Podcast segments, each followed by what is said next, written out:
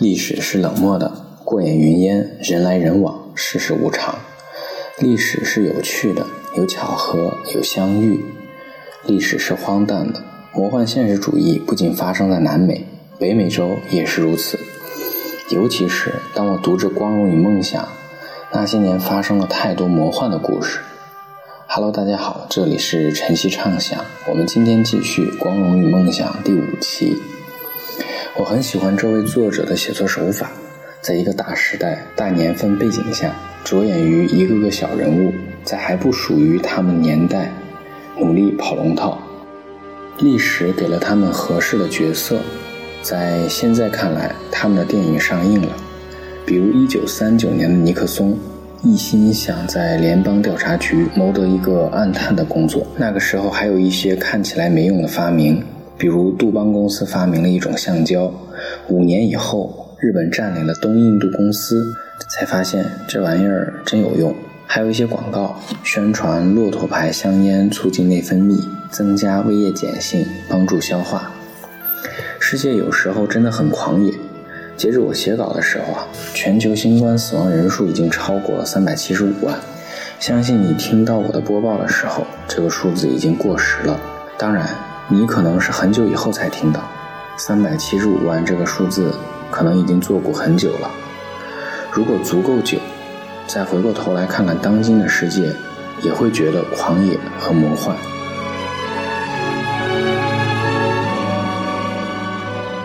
正如我们现在去回望一九三七年一样，一九三七年一月二十号，罗斯福再次宣誓就职之后演讲说。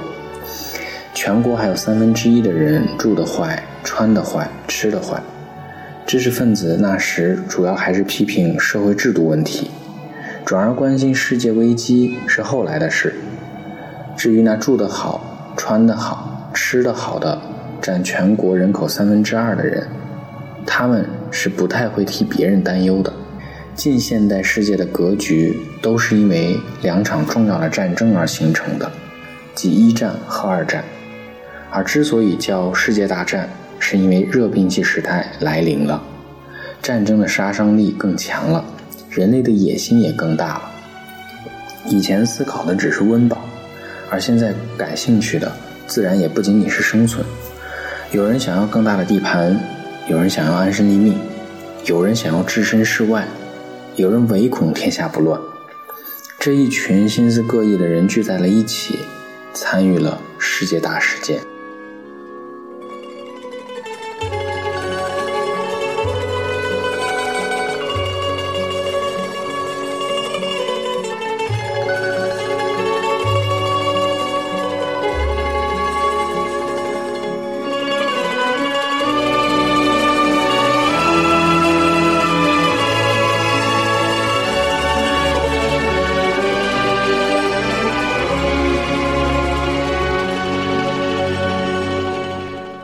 三七年，一个沉痛的年份，日本在七月七日全面侵华，史称七七事变。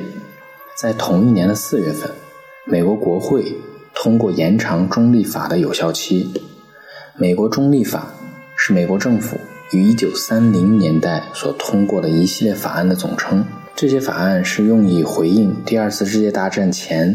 在欧洲和亚洲日益混乱的局面，美国积极参与了第一次世界大战，付出巨大却未取得相应的利益，这间接导致了美国本土孤立主义的兴起。他们希望美国不应该参与和牵涉在国际事务的斗争中，从而促成了中立法的制定。也就是说，日本之所以在七月份发动侵华战争，很大部分原因是看到了美国的纵容。日本和中国的恩怨，我们暂时按下不表。之前我写过日本史的文章，如果有空，嗯，可以再拓展一下中日的纠葛。说回美国方面，在昔日殖民者英国的恳请下，在对日本种种罪行的忌惮下，罗斯福总统想到了曲线救国的方案。他在一九三八年一月二十八日前往国会，要求拨付十亿美元。建立两洋海军，拥有强大的海军是各方利益都看重的。自然得以通过了文森海军法。美国开始哐哧哐哧搞军备了，飞机、大炮、航母、战舰，通通都安排上了。德国的希特勒一边忙着演讲，一边排兵布阵，不顾罗斯福的警告，在全世界的注目下入侵了捷克。伟大的和平爱好者，擅长出卖他国利益的大英帝国首相张伯伦，伙同墨索里尼、希特勒等人签订了慕尼黑协定。简单来讲，就是英法为避免战争爆发签署慕尼黑协定，而牺牲捷克斯洛伐克的苏台德地区，出卖了未在场的捷克斯洛伐克的利益，是一项绥靖政策。英国最喜欢干的事就是不通知主人就到别人家里打砸抢，然后抹抹嘴，笑着说：“为了世界和平。”第二次世界大战的开端不是德国入侵捷克。因为有张伯伦大人的背书，这只是一次所谓和平的占领。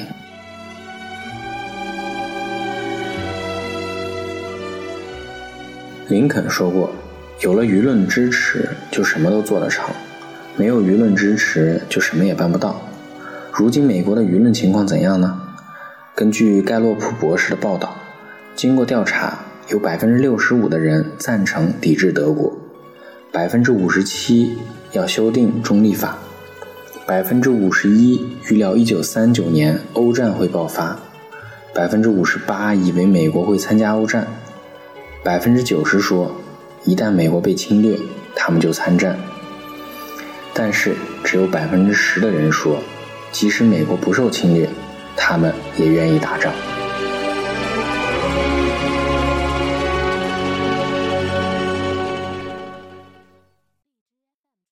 们现在用过来人的视角去回望那段历史，很轻易得出的结论就是英法绥靖政策纵容希特勒。美国中立法案放任德国、日本法西斯的狂魔们一步步试探，搞清楚底线后再放手一搏。故事是这个故事，但我以为也不能完全怪罪于张伯伦这些政要。当我们加入一些变量、非理性思维要素。就会发现，其实一直以来，有些人总是被想象的太好了。当牌桌上所有人都是用公式来计算决策，那实际上就是计算机的对决。人的变化因素太大了，当出现一个不走寻常路的决策者，整个系统都会过载。就比如希特勒罔顾协议，东条英机一面笑脸相迎，一面下令狂轰乱炸。毫无底线，信口开河，凭空捏造。当一个绅士遇到这样的政治流氓，如果还是用绅士思维，那必定是一败涂地。很遗憾，这种政客当时有，从古到今也未彻底消失。我只是觉得有些遗憾。回想到那个年代，因为这样反人类的战犯，文明被撕扯摔打，世界。破败不堪。一九三九年九月一日，在德苏互不侵犯条约签署一个星期以后，德国闪电战开启，随后伙同俄罗斯瓜分了波兰，随后伙同苏俄瓜分了波兰。一九三九年是一个特别的年份，第二次世界大战开始了。罗斯福彻底想明白了，在时代的洪流下保持中立是绝对不可能的。罗斯福和远在英吉利、时任第一海务大臣的丘吉尔频繁通信，成为至交好友。次年五月，属于丘吉尔的时代到来了。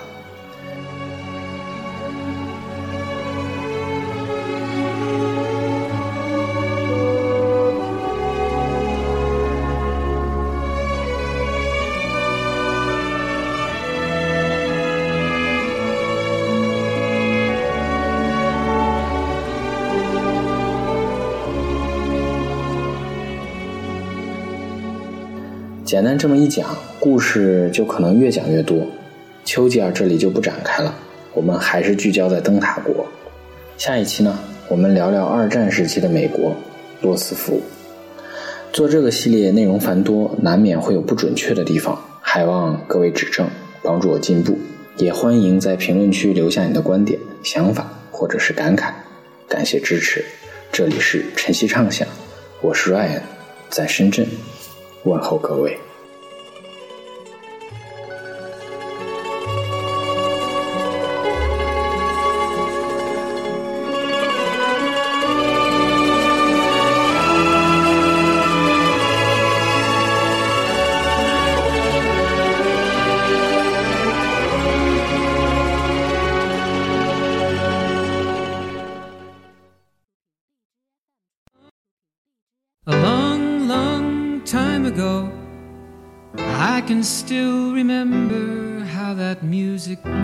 Used to make me smile. And I knew if I had my chance that I could make those people dance and maybe they'd be happy for a while. But February made me shiver with every paper I deliver. Bad news on the doorstep. I couldn't take one more step. I can't remember if I cried when I read about his widowed bride. But something touched me deep inside the day the music died. So bye Miss American Pie. Drove my Chevy to the levee, but the levee was dry. And them good old boys were drinking whiskey and rye, singing, This'll be the day that I die. This'll be the day that I die. Did you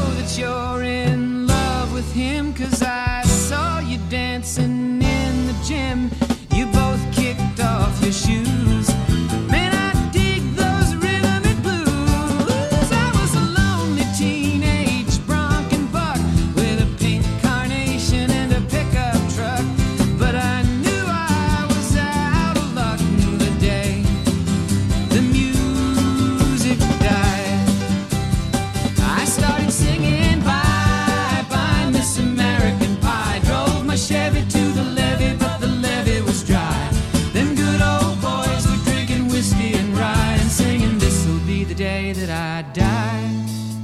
This'll be the day that I die.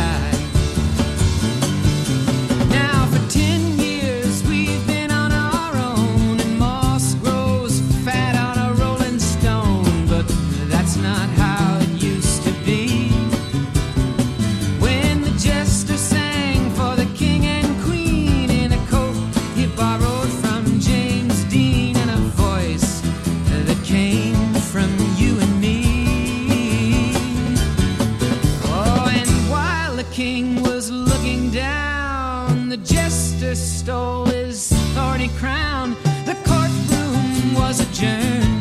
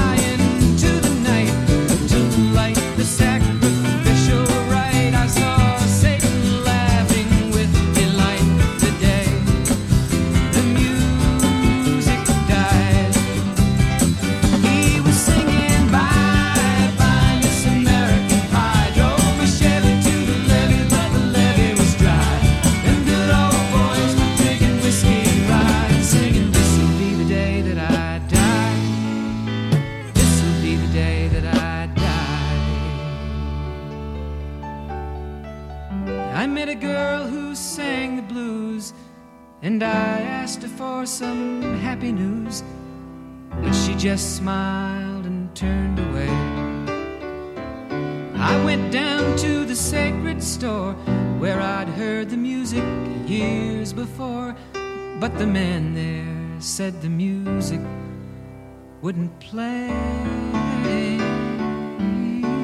And in the streets the children screamed, the lovers cried, and the poets dreamed, but not a word was spoken. The church bells all were broken.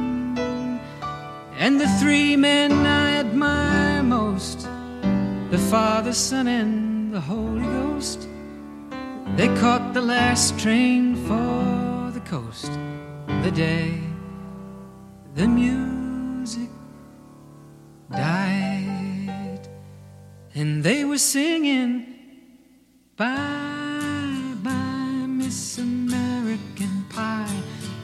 Chevy to the levee, but the levee was dry. And them good old boys were drinking whiskey and rye, singing, This'll be the day that I die. This'll be the day that I die. They were singing, Bye, bye, Miss American Pie. Drove my Chevy